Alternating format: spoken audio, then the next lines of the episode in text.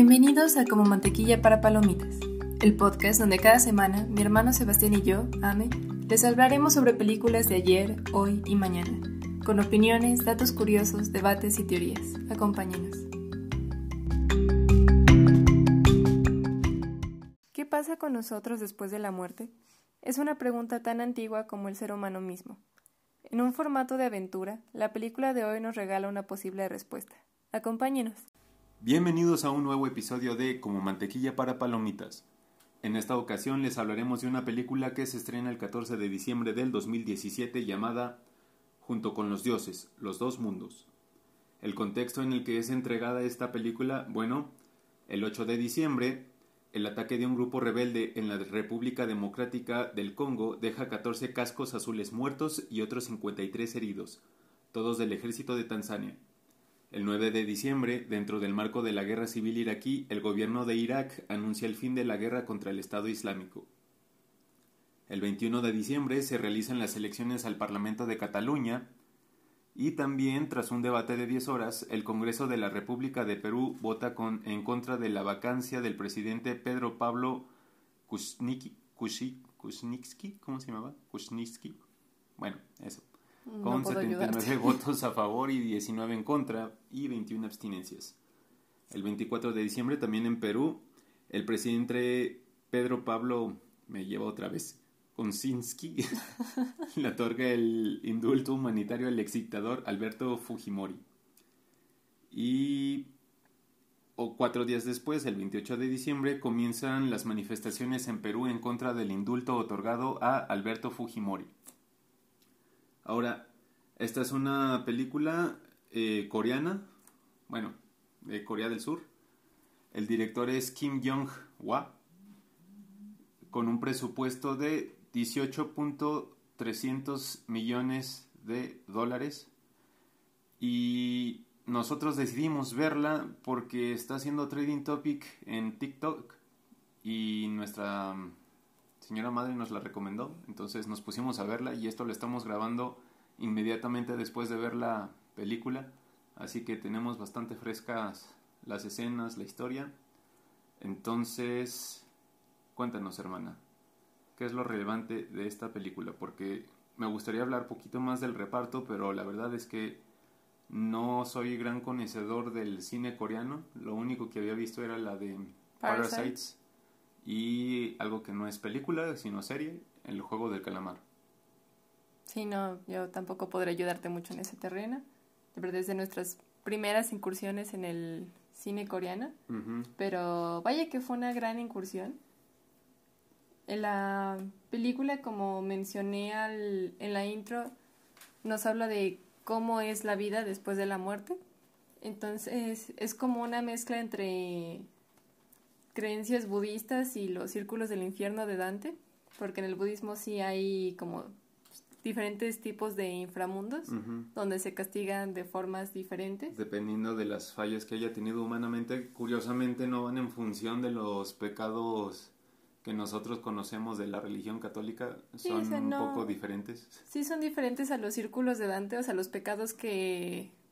Calificados como capitales, los de Dante, ajá pero aquí son, se me hicieron como algo más humano. Sí, sí, tienen un toque menos, no sé, religioso en términos de católico, hebreo, cristiano. Cristiano. Ajá. Pero es como la idea de Dante en la Divina Comedia, pero llevada a película, pero de nuevo con estos tintes budistas. El protagonista, la película empieza cuando él es un bombero y salva a una niña de un edificio en llamas, pero haciéndolo él pierde la vida. Entonces se considera una muerte heroica, honrosa. Entonces ya él muere y aparecen dos de sus protectores, dos de sus guardianes, que son como parcas, que lo van a tanto a guiar como a defender mientras va pasando por un juicio en cada uno de los siete infiernos para ver si lo dejan reencarnar inmediatamente o si primero tiene que cumplir una condena en alguno de los infiernos para poder renacer después. El, personaje principal se llama Kim Ya-hong y es protagonizado por Cha Tae-hyun. Es esperamos estar pronunciando todo esto bien. Sí, o sea, no tenemos alguna idea de cómo se pronuncia en coreano, nada de esto. Sí, la verdad, no, no nos queremos engañar. Pero mira, estoy revisando el reparto y el personaje de King Yuenra es el mismo de los Juegos del Calamar, Lee Juan Hai. Ok, bien por él. Entonces, bueno, ya tenemos un conocido. Entonces, bueno, hablabas de las tres parcas. Cada uno no tienen nombres, o bueno, más bien desconozco si son nombres de ángeles, pero por por lo que por la tónica tienen nombres como de personas por lo que entendí ellos también eran personas que están cumpliendo algún tipo de sentencia. sentencia antes de poder revivir bueno no revivir renacer porque parte de lo que están emocionados con él es que si logran su juicio en 49 días reencarnarán. los van a dejar escoger en quién quieren reencarnar. Entonces, uno de ellos que dijimos que sería tú si fueras un personaje de esta película, que reencarnar como el hijo de un millonario, no podemos culparlo. Se llama Hee-won Mak, protagonizado por Yuji Hun. Y bueno, él, él y la personaje de Deok Chung, que es esta chica Kim Hyang-ki, Eh, son como los guardianes, pero de menor rango, porque son comandados en esta tercia de parcas por alguien que llaman el capitán, que también tiene como nombre Gang Lim, em, protagonizado por Ha Jung Woo. Bueno, no, no protagonizado, interpretado, perdón, por Ha Wong Ha, ha me lleva, Ha Jung Woo.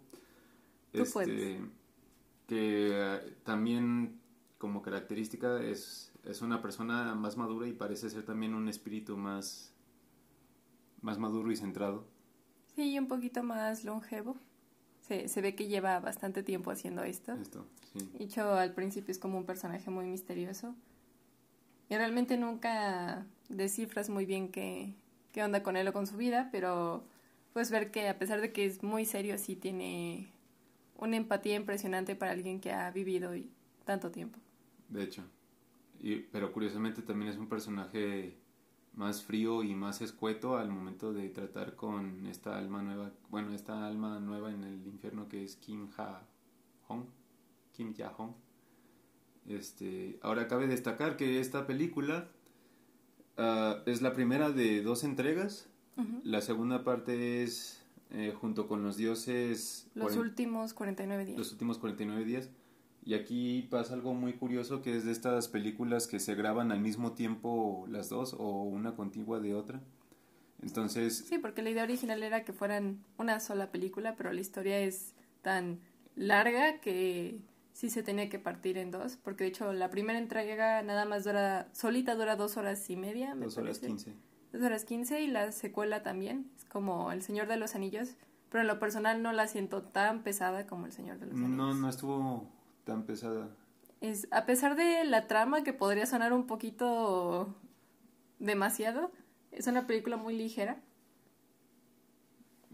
trae...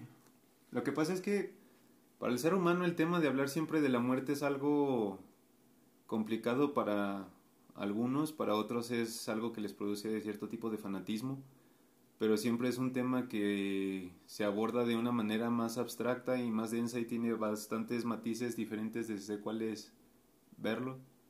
Porque incluso en la película el hermano del que sería el personaje principal, que realmente a mí ya ni siquiera me parece que sea el personaje principal. No, o sea, la historia... Gira alrededor de él sin que él sea el... Pero él no es el protagonista. Exactamente.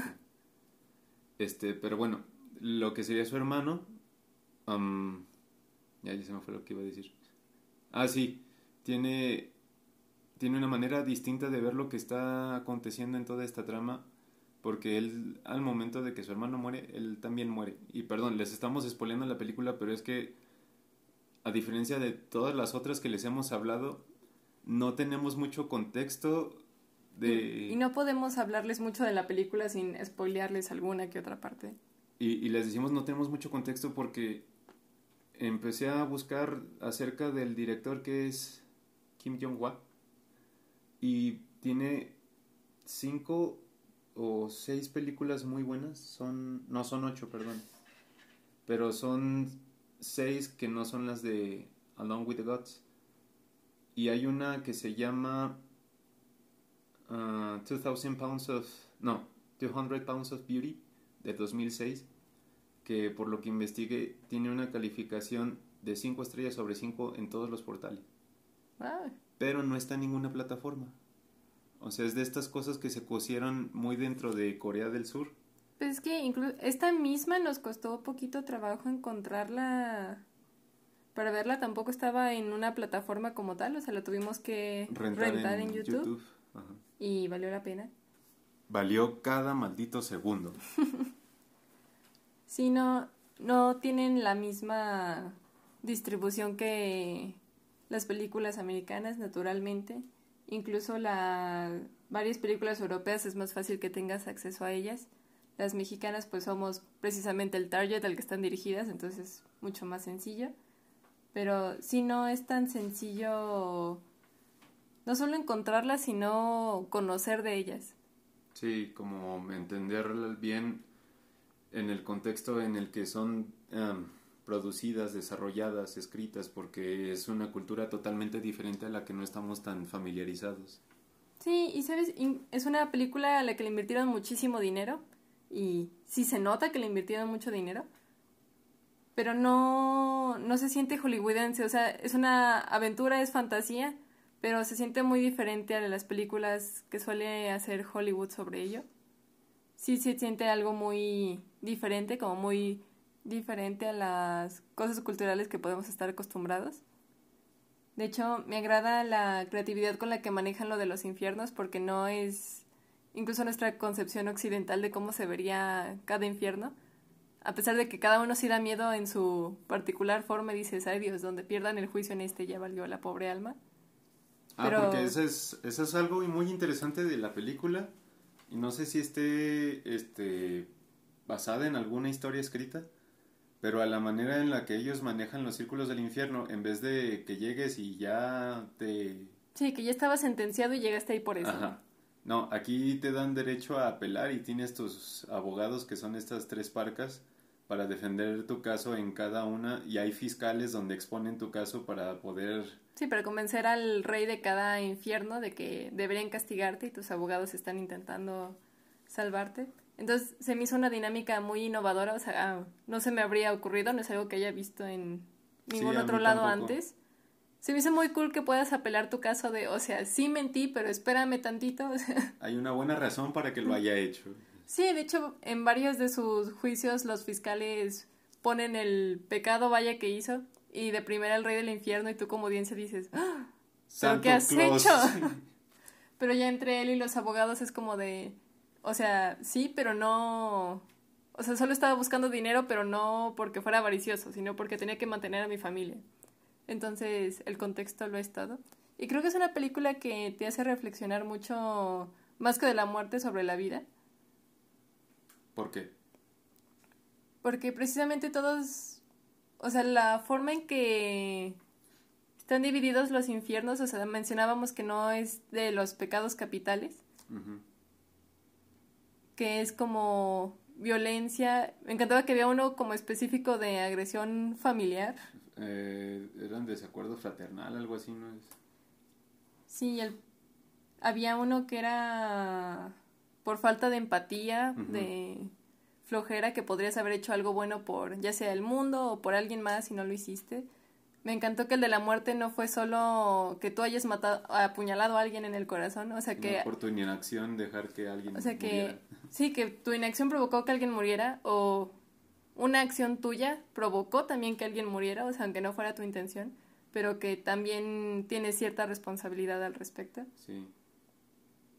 Entonces sí me... Cuando estábamos viendo te dije, ay Dios, no sé si yo hubiera pasado del segundo infierno. Es correcto. Sí, de hecho, los dos fue como, bien, no. Sí, o sea, esta alma toda pura sí va a lograr pasar los siete, los siete infiernos, pero, sus siete juicios, pero probablemente yo no. Y aparte, bueno, a mí se me hace que los plot twists que vienen en la película, porque por cada círculo del infierno creo que hay uno, eh, están bien hechos. O sea, sí son cosas que no se ven venir tan claras con los flashbacks que tiene la persona.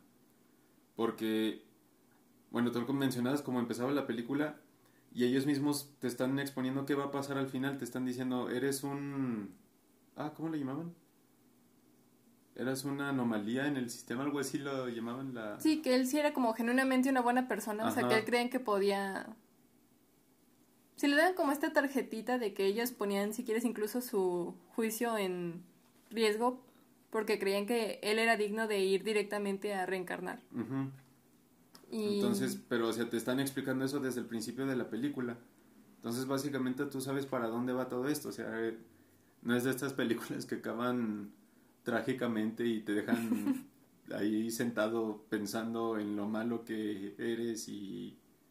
Sí, no, no. No es algo que te haga exactamente sentir culpable, pero sí te hace reflexionar de vaya, a lo mejor una acción que yo provoqué sí le pudo haber afectado a otra persona de una forma en la que yo no me imaginé. Totalmente. Entonces, sí, es una reflexión, pero de hecho se me hace una reflexión bonita porque incluso la Divina Comedia sí te deja sintiéndote a veces como basura porque es como cometiste tal equivocación y vas a pagar cientos de años en el infierno para... Para resarcir tu alma. Este, sí, totalmente. Y aparte aquí lo tienen en tiempo estandarizado. Tienes 49 días para exponer tus 7 casos y no... Bye. Bye.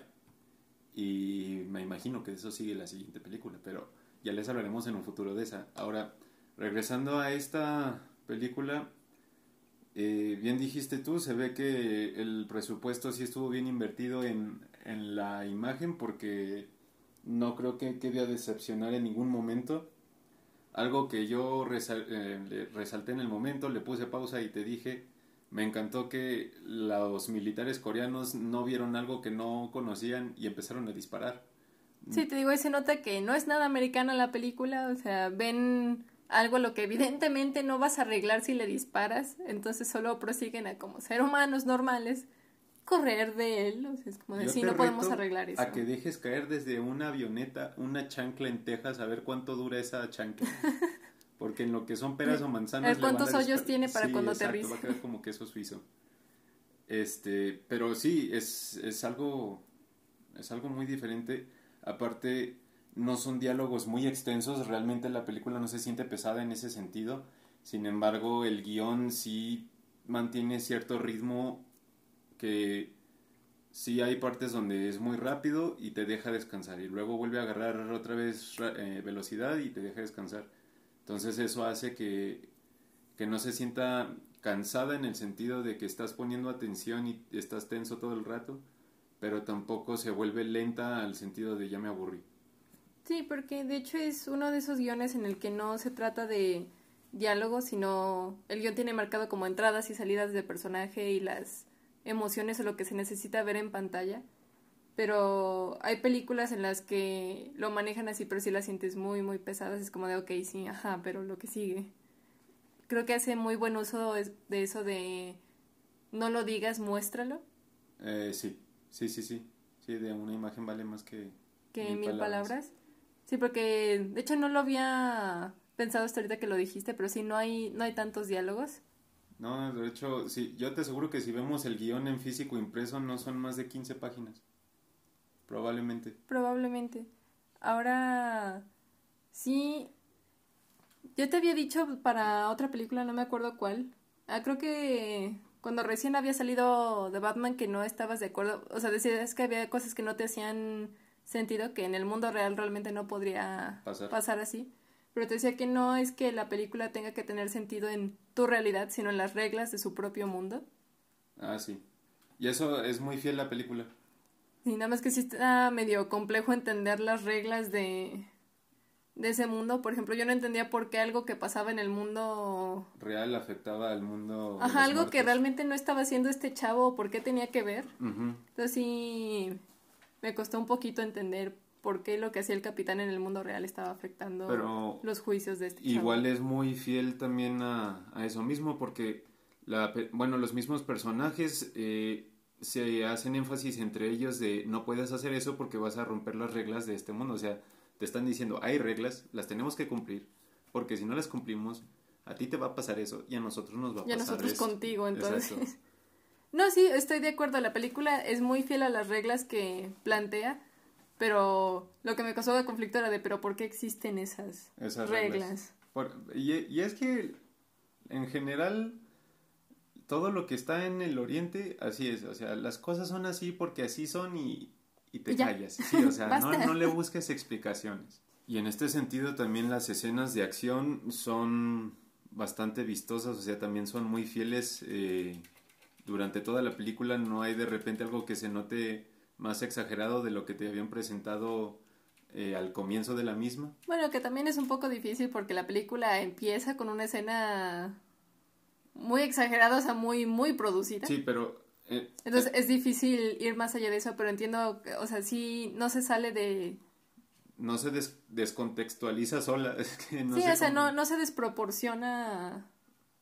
A, a sí misma. O sea, existe un rango y se mantiene siempre. Sí, y, eso es del- importante porque la película desde un comienzo te marca muy tajante hasta dónde va a llegar. O sea, la primera escena visual de cuando este personaje llega al primer círculo del infierno. O sea, sí es una imagen no, no impactante en el sentido de que te cause, dicen los venezolanos, ladilla, sino es, es impactante visualmente. O sea, es algo muy grande, es algo también muy detallado al mismo tiempo. Este, hay un mar de gente, literalmente.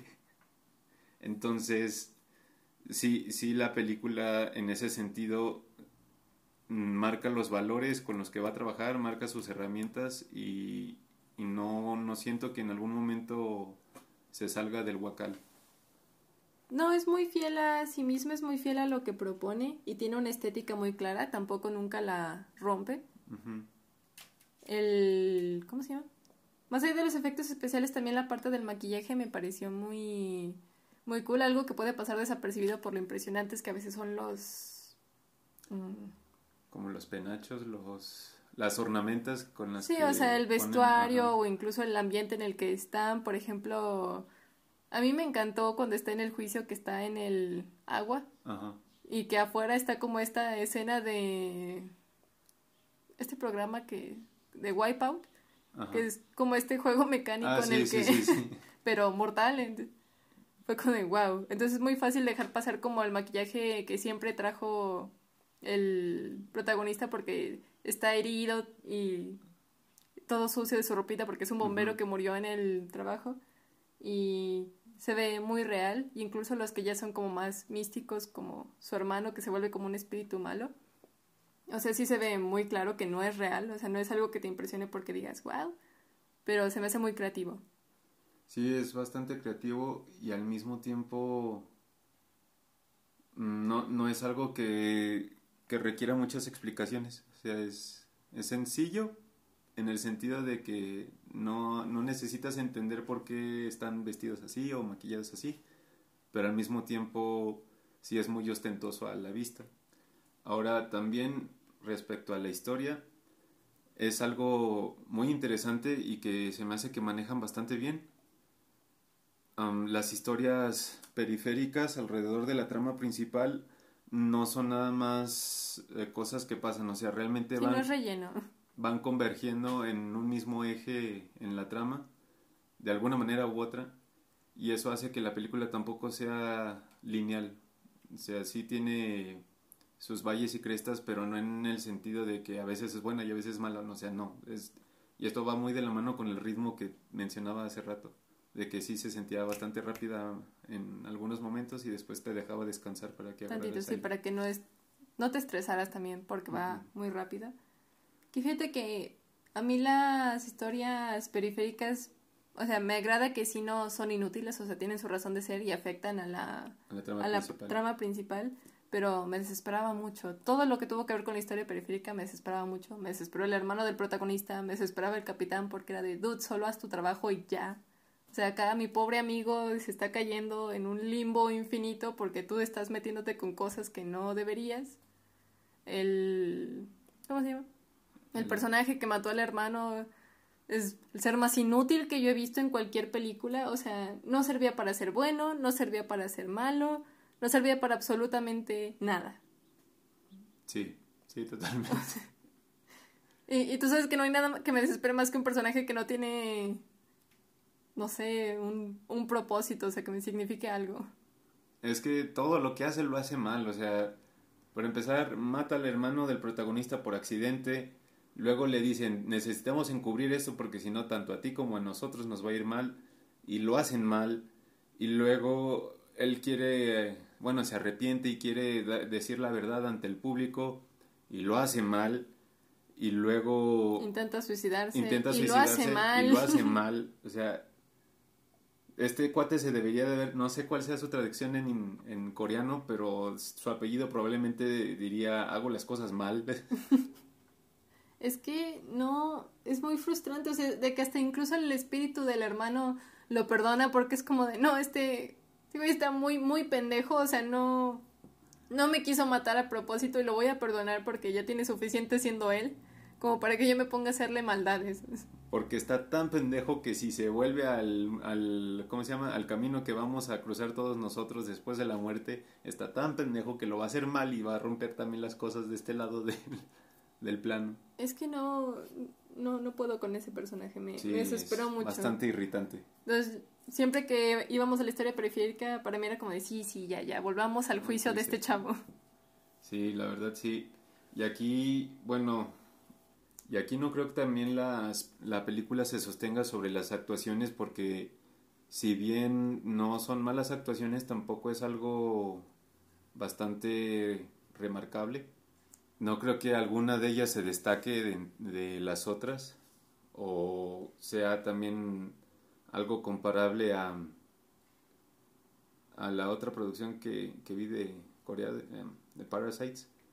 Esta la siento como que más tranquila, más, más, ¿cómo se llama?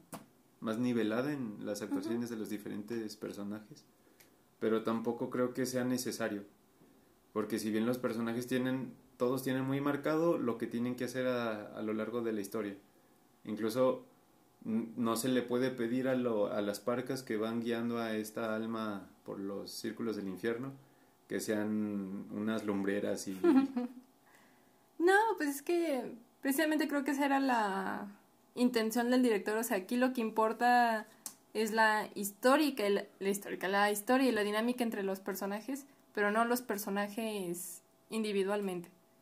O sea, sí importan las decisiones que tomen y sí importa lo que hacen, pero no. No sé, no es lo que quiere que tú. Sí, no es con lo que quieres que te quedes de la película. Ajá. Que, de hecho, hablando de los personajes, me preocupaba que el protagonista fuera este don perfecto, porque a veces suele pasar, que es tan perfecto que te desespera y te cae mal y dices, ay, sí, ya, ya te vimos, ya. sí, tú eres un ser muy altruista, ya, basta. Sí, sí, sí.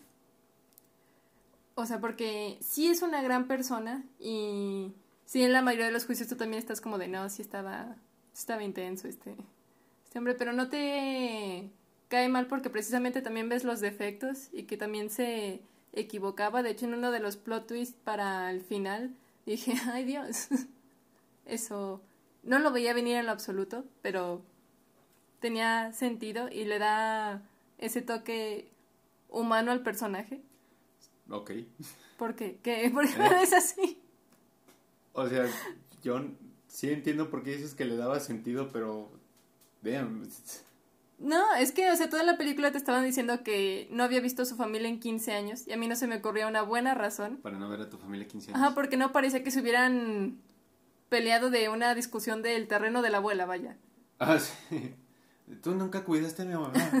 no, porque se que se querían mucho, que su familia era todo para él. Ajá. Entonces no, no se me ocurría una razón por la que estuviera, no se hubieran visto en 15 años. Y ya cuando te explican qué pasó, dices, ah, ok, o sea, tiene sentido y le da un toque humano al personaje de no es perfecto. O sea, y incluso cuando... Precisamente eso, es, es humano, ¿no? Sí, que también, o sea, es una situación tan intensa que dije, ay, ya valió, ¿cómo lo van a sacar de eso? Sí, de hecho en algún momento sí te da esa sensación de ya de aquí no se salva, ya... Sí, o sea, aquí no hay forma de que puedas voltearle la tortilla de, pero fue por amor.